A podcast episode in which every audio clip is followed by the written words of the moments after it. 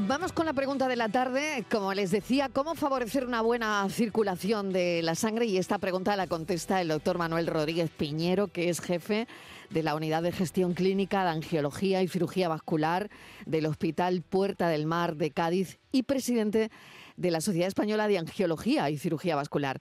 Doctor Rodríguez Piñero, gracias por acompañarnos. ¿Cómo favorecemos una buena circulación de la sangre? Sé que es una pregunta muy genérica, pero muy útil, por otro lado. Hola, buenas tardes. Encantado de, estar con vosotros. Eh, bueno, pues si quiere paso directamente. Una buena circulación de la sangre se favorece pues con el cuidado fundamental de, lo que es eh, ejercicio físico, el caminar simplemente. Yo no pido más ejercicio, nosotros no pedimos más ejercicio que por lo menos caminar a diario, ¿eh? una, entre media a una hora al día. Y, eh, por supuesto, cuidar todos los, factores de riesgo que, eh, que ya se han, mencionado muchos de ellos en, la, en la, charla anterior, ¿no? Como son la hipertensión arterial, la diabetes y el colesterol. Esos son fundamentales. Y el no fumar, lógicamente, también es una de las más de, los, hábitos que peor son más perjudiciales para la circulación tabaco. En términos de hábitos diarios, doctor, ¿hay recomendaciones específicas para mejorar la circulación? Eh, sobre todo, y lo digo por aquellas personas que tenemos trabajos sedentarios, ¿no? que pasamos mucho tiempo eh, sentados o sentadas ¿no? en una oficina, en una redacción, en, un banco, eh, no lo sé. no sé si hay, pues en, en, términos de hábitos diarios, recomendaciones específicas para estas personas que, mm, que tengan trabajos sedentarios. Pues el, el procurar una, una movilización activa, si es posible, eh, en su lugar de trabajo lo que pueda y si no, por lo menos sacar todos los días, como, antes comentaba, un rato para, para caminar. ¿no? Es, eh, es, fundamental la movilización para, para, para favorecer una, una, buena circulación. Imaginamos que también en personas mayores, porque cómo cambia la dinámica de la circulación sanguínea em, y qué medidas adicionales ¿no? Eh, puede mantener una persona mayor para, que para tener eso, una buena circulación. Efectivamente. Eh, una persona mayor que no pueda moverse porque esté em, con dificultades de, de, otro, de otro tipo, pues yo siempre digo que algo de, mover eh, dedos, de mover pie, eh, el, movimiento típico de, antiguamente se hacía de, las máquinas de coser, que las personas mayores eso lo entienden todavía bastante. Sí, sí, sí, eh, ese, ese, movimiento de, movilización del tobillo como si estuviera pisando una máquina de coser, pues favorece bastante lo que es la, las el éxtasis de la sangre, la, retención de la sangre a nivel de los pies y, que, que circule mucho mejor. Y también incluso, pues eh, hoy día muchas personas mayores utilizan estos pedales eh, eh, que lo colocan delante de, los pies, estáticos, y no es una bicicleta, sino simplemente unos pedales que, que le facilitan una movilización.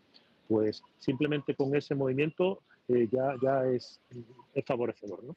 Y si no es posible, si tiene algún cuidador, también muy importante, que le, que le haga esos movimientos de, flexión y extensión de, del pie, ¿eh? como, como antes comentado, pues, pues, pues es fundamental. ¿no? Eh, es algo que es lo que más puede favorecer en la vida diaria eh, la, la, circulación. Sí. ¿Cuándo tenemos que preocuparnos, doctor Rodríguez Piñero, por síntomas relacionados con una mala circulación. Y le voy a pedir también que me enumere esos síntomas, ¿no? Sí, eh, estamos viendo, una, hablando de una mala circulación, pues una falta, eh, hay que entenderlo de dos formas, la falta de, sangre, ¿no? que llegue poca sangre a nivel distal, ¿no? fundamentalmente en los pies, los dedos de los pies a los pies, y ahí eh, está claro. Primero, frialdad, palidez, que puede llegar incluso eh, a, a, lo que nosotros llamamos cianosis, que es eh, mm, los dedos azules, azules o incluso enrojecidos, ¿no? Eh, eso, eso, es lo primero que va que se va a manifestar a nivel a nivel de, una simple visualización de, del pie, ¿no? Y lógicamente ya en la, pues puede llegar a, doler incluso.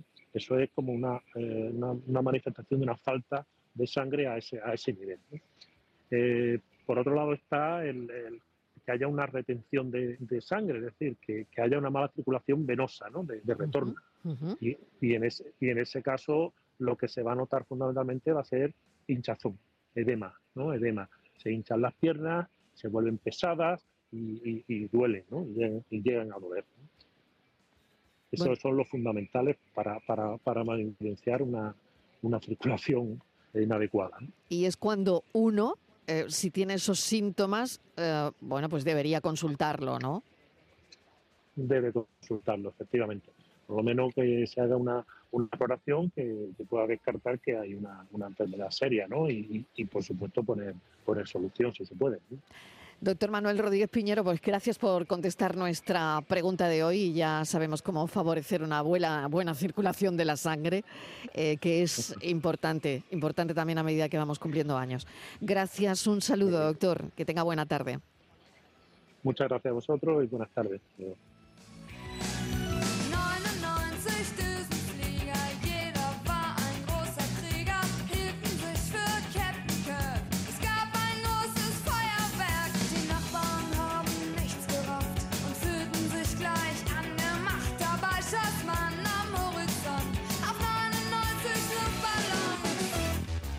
Lo dejamos aquí. Muchísimas gracias por estar acompañándonos. Eh, mañana a las 4 en punto de la tarde volvemos como siempre a contarles la vida. A las 5 charlaremos con alguien interesante.